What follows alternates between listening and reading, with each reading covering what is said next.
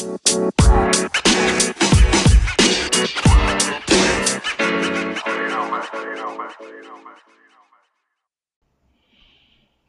este momento vamos a hacer una reflexión acerca de la dureza del corazón.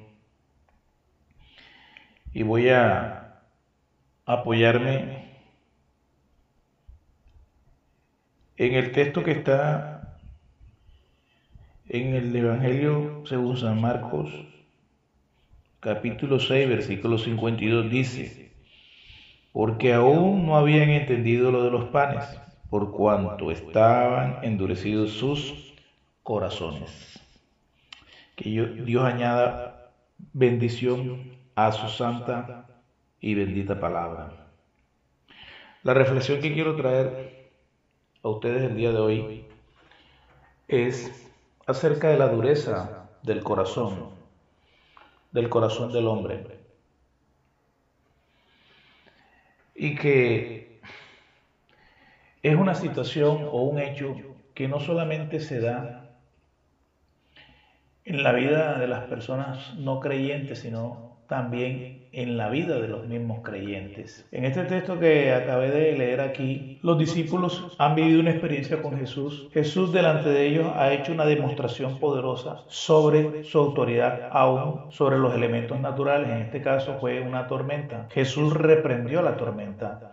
Dice que sus discípulos se maravillaron sobre esto. Y dice que por, porque sus corazones estaban endurecidos porque no habían entendido lo de los panes. Y es, y es que es un hecho real, es una situación bien tremenda de que la dureza del corazón no nos permite fluir en la fe para que Dios se glorifique poderosamente, para que Dios obre esos hechos extraordinarios en nuestra propia vida. Los discípulos habían estado en medio de ese milagro glorioso, la multiplicación de los panes y de los peces. Los discípulos habían vivido esa experiencia con Jesús, pero la dureza que había en sus corazones, la incredulidad que había en sus corazones, no les había dejado Esa incredulidad les había puesto un velo, les, les había vedado el entendimiento. Esta es la realidad en muchas personas el día de hoy, creyentes y no creyentes. Las personas que no conocen a Cristo, que están fuera del Evangelio, tienen sus corazones endurecidos. Ven el cambio que Dios hace en la vida de personas que una vez eh, fueron impíos, pero que ahora son creyentes. Ven la transformación, el cambio que Dios hace en la vida del alcohólico, que Dios hace en la vida del drogadicto, que Dios hace en la vida del homosexual, que Dios hace en la vida de la lesbiana, que Dios hace en la prostituta, que Dios hace, en fin, en personas que tienen conductas que no solamente destruyen su propia vida, sino la vida de otras personas también. Y muchas personas ven ese cambio de Dios, esa transformación de Dios y endurecen su corazón contra la verdad. Este es una realidad desde el día en que, en que Dios empezó a tratar con, con el ser humano. Es una realidad que se, que se da, eh, que se puede ver en todo el relato bíblico. Dios eh, viene tratando con la humanidad desde el día de Adán y Eva, desde el día en que Dios puso a Adán y Eva. Eh, Caín endureció su corazón a pesar de que Dios le advirtió que no se dejara dominar por el pecado. Este endureció su corazón y asesinó a su hermano Hoy por hoy la gente en el mundo sufre situaciones eh, graves, sus vidas son destruidas, se entregan al delito, se entregan a la delincuencia, se entregan a los vicios, se entregan a conductas que terminan destruyendo su vida porque endurecen el corazón contra la verdad. Las personas en el mundo constantemente están viendo cómo aquellos que eligen el camino del mal terminan mal, pero aún así muchos endurecen su corazón y eligen también el camino del mal creyendo que les va a ir bien y terminan también en el mal. La Biblia dice que el que busca el mal en él perece. La Biblia nos llama a no endurecer nuestro corazón. Dios nos llama por medio de la palabra, por medio de su palabra, a no endurecer el corazón. Dios le dice a los, a los israelitas en Zacarías 7:12, al pueblo judío le dice, y endurecieron sus corazones como el diamante para no oír la ley ni las palabras que el Señor de los ejércitos había enviado por su espíritu por medio de los antiguos profetas. Vino pues gran enojo de parte del Señor de los ejércitos. Cuando endurecemos el corazón al llamado de Dios, cuando endurecemos el corazón a la palabra de Dios, cuando endurecemos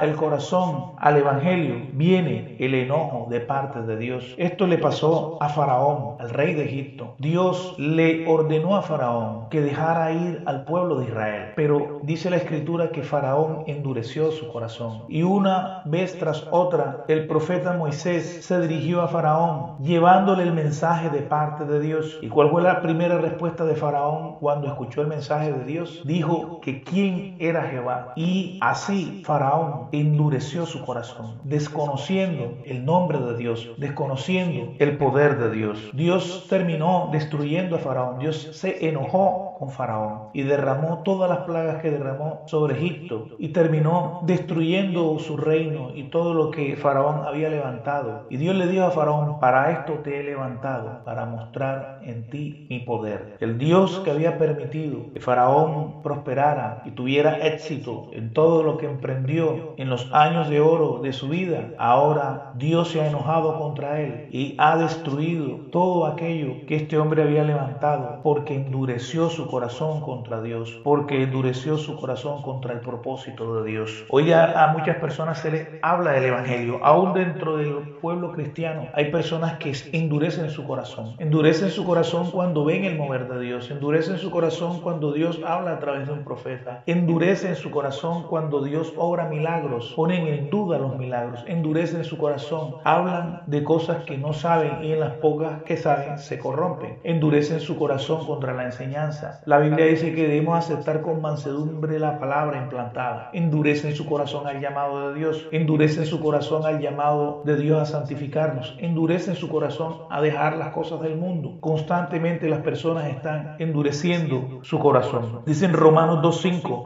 mas por causa de tu terquedad y de tu corazón no arrepentido, estás acumulando ira para ti en el día de la ira y de la revelación del justo juicio de Dios. Ahora bien, ¿cuál es el peligro de endurecer el corazón contra Dios? El peligro de endurecer el corazón contra Dios es que después Dios es el que te va a endurecer el corazón.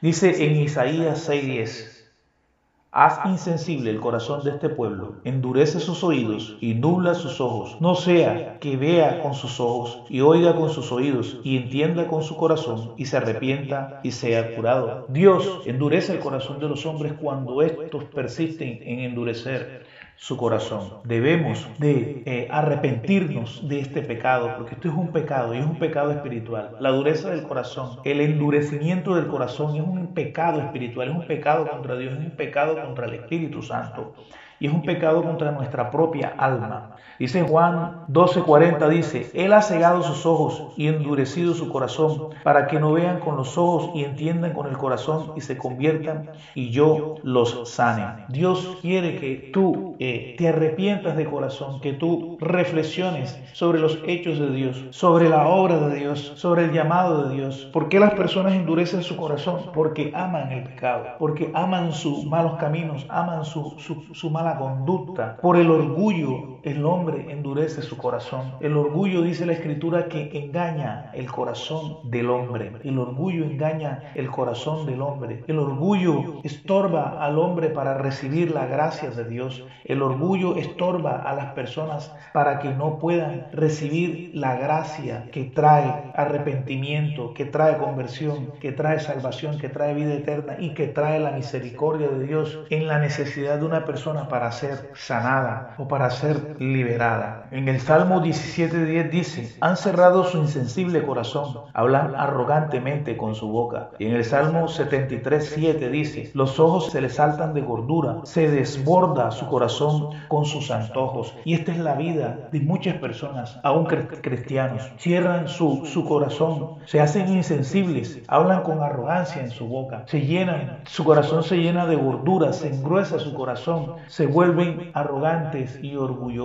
Una de las cosas que a Dios más le desagrada es el orgullo y la arrogancia en el corazón. Por eso el llamado de Dios en este momento es a reflexionar sobre nuestra vida. Tenemos que pedirle a Dios que Dios eh, revele lo que hay en nuestro corazón. Cuando Dios probó a los israelitas en el desierto, él les dijo que las pruebas que ellos vivían era para que ellos vieran lo que había en el corazón de ellos. Dios permite las aflicciones, Dios permite las circunstancias para probar nuestro corazón, para que nosotros veamos lo que hay en nuestro corazón.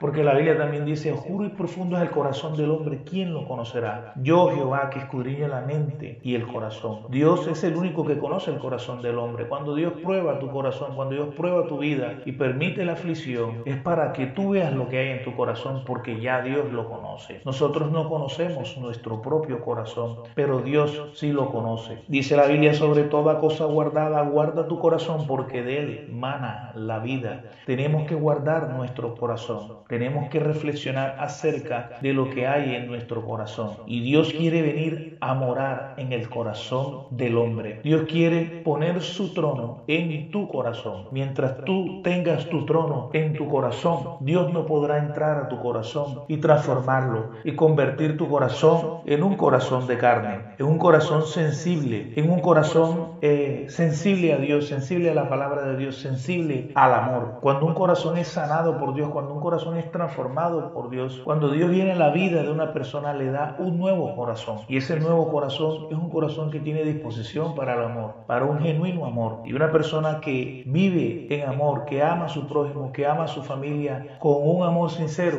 es una persona que donde va lleva paz, lleva justicia, lleva verdad. Jeremías dice, Jeremías 5:23 dice, pero este pueblo tiene un corazón terco y rebelde, se han desviado y se han ido. En Jeremías 9:14 dice, sino que han andado tras la terquedad de su corazón y tras los baales, tal como sus padres le enseñaron. Jeremías 11:8 dice, pero no escucharon ni inclinaron su oído, sino que cada cual anduvo en la terquedad de su malvado corazón. Por tanto, hice caer sobre ellos todas las palabras de este pacto que yo les mandé cumplir y no lo cumplieron. Dios quiere que tengamos un corazón sensible a su palabra, pero la gente terca, hay gente terca que no quiere recibir la palabra de Dios en su corazón, no quieren someterse ni obedecer a Dios, no quieren recibir el Evangelio y lo que hacen es que atesoran para ellos ira para el día de la ira, de la revelación justa, del juicio de Dios. Jeremías 13:10 dice, este pueblo malvado que rehúsa escuchar mis palabras, que anda en la terquedad de su corazón y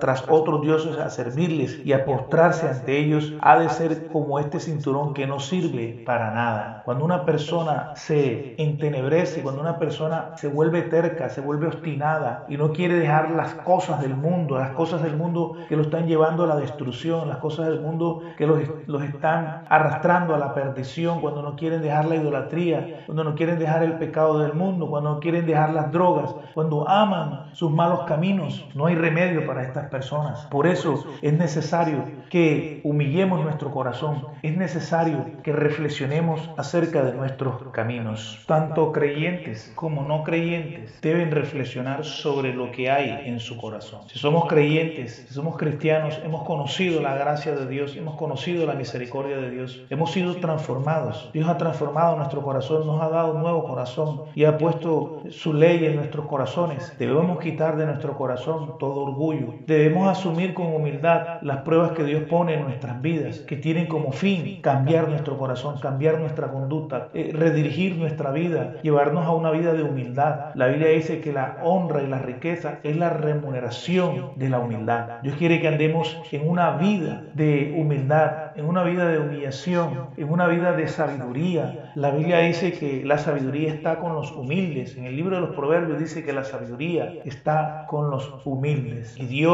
Está con los humildes. Y para los no creyentes, para las personas que de alguna forma este mensaje llega a ellas, a esas personas que no conocen el Evangelio, les hago un llamado para que reflexionen acerca de su propia vida, acerca del camino que han elegido. Dios tiene un plan para sus vidas mejor que el que ustedes han hecho hasta el día de hoy. Y no solamente para sus vidas, Dios tiene también un plan para su familia, para sus hijos, su esposa, para toda su familia. Y el plan de Dios es salvación y vida eterna. Él vino a rescatar y salvar lo que se había perdido. Y que se ha perdido por la dureza del corazón. Se están perdiendo las familias. Los padres le dan malos ejemplos a sus hijos. No, no les inculcan el temor a Dios y sus hijos terminan tomando caminos torcidos, caminos de perdición, caminos del mal, caminos malos que terminan entristeciendo el alma de los padres. Por eso, tú que me escuchas, amigo, amiga, tú que me escuchas, te invito a que hagas esta oración de fe conmigo creyendo. Repite esta oración y di así, Señor Jesús, te pido que perdones mis pecados, te pido que transformes mi corazón, te pido que sanes mi corazón, te pido que transformes mi vida y me ayudes a llevar una vida bajo tu dirección, bajo tu mandato, una vida bajo tu bendición, bajo tu paz